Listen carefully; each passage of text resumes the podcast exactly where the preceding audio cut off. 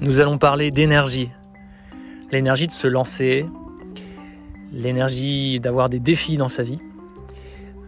Alors, voici le cadre. Plouézoc, le Dourduf en mer. La mer va monter beaucoup, puisque ce sont des grands coefficients, autour de 100. Et à côté de moi, j'ai Guillaume. Guillaume, on s'était rencontré dans un espace de coworking qui s'appelle La Sphère à Landivisio. Il sait faire plein de choses. Il a signe particulier, c'est Mister Bretagne. Et il est également entrepreneur dans le lin. On va surtout parler d'entrepreneuriat. Et la première question que je me pose, c'est pourquoi c'est une bonne idée de se lancer dans le lin? Eh bien, le lin a fait la richesse euh, du Léon et de d'autres pays bretons. Donc euh, voilà, suite à beaucoup de lectures et euh, aux nombreuses visites sur le territoire du, patrimoine qui est lié au lin, j'ai décidé de me lancer dans cette filière en, en entreprenant sur le territoire. Ça a quelle qualité en termes de végétal le lin? Nombreuses. Euh, ça dépend de, donc de la plante, effectivement, est déjà euh, très, très qualitative, on va dire, pour l'environnement, peu d'intrants et euh, en plus très esthétique. Et ensuite, voilà, les, produits et les coproduits qu'on en extrait sont aussi valorisés dans des filières naturelles. On transforme très peu la plante. Et quelles sont les étapes? Par exemple, si je porte une chemise en lin, qu'est-ce qui s'est passé avant? Euh, beaucoup de choses. Donc ça démarchait le producteur qui doit, donc le liniculteur, qui doit faire un, travail d'exception pour sortir une, belle fibre.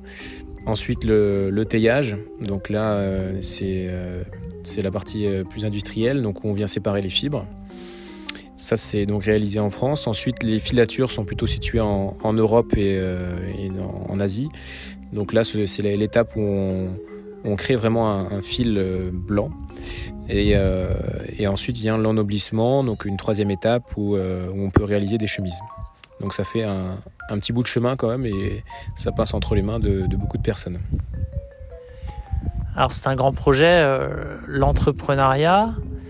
Tu as eu plusieurs étapes dans ton parcours de, de formation. Est-ce que tu peux en parler un peu? Oui, alors moi j'ai commencé avec une formation agricole pro euh, donc pour, pour, euh, pour, installer, euh, comme pour s'installer comme, comme exploitant agricole. Puis finalement, j'ai continué les études plus dans le domaine économique classique, si on peut dire. Et donc voilà, fini par un master en agrobusiness à Paris. Et, et dans la nouvelle école aussi, donc des Bretons à Rennes, B5, qui m'a permis de, de monter progressivement ce projet en parallèle de mes études. Alors là, ce sont les premières années, le lancement de l'entreprise. Euh, tu es jeune. Euh, les personnes qui hésitent à se lancer en début de carrière euh, dans l'entrepreneuriat, tu, leur dirais quoi? Bah, quand on réfléchit trop longtemps, c'est pas bénéfique. pour moi, il faut, il faut y aller. Ça a été le cas pour le lin, par exemple. Donc, on a fait des, réunions avec un groupe de travail au départ qui n'avançait pas assez pour moi, donc je me suis lancé à commander des graines de lin seul et donc à les, à les ensemencer dans mon exploitation agricole que j'avais déjà depuis deux ans, euh, que j'avais donc monté en parallèle de, mes études et c'est ça qui a créé l'opportunité et qui a fait qu'aujourd'hui euh, je suis le premier à me lancer en Bretagne. Donc c'est un encouragement à se lancer Ouais, c'est un encouragement à se lancer et il faut se dire que tout est possible. Euh, on n'a aucune limite dans le monde où on vit aujourd'hui. Donc voilà, il faut pas hésiter, il faut pas avoir des, il n'y a pas de rêve trop grand, donc voilà, n'hésitez surtout pas. Et pour les gens qui voudraient mieux connaître ton travail dans le lin, comment on peut en savoir plus? Alors j'ai une page Facebook que j'actualise quand j'ai le temps, donc l'Inde de Bretagne, puisque le nom du projet s'intitule comme ça. Merci Guillaume. Merci à vous. Au revoir.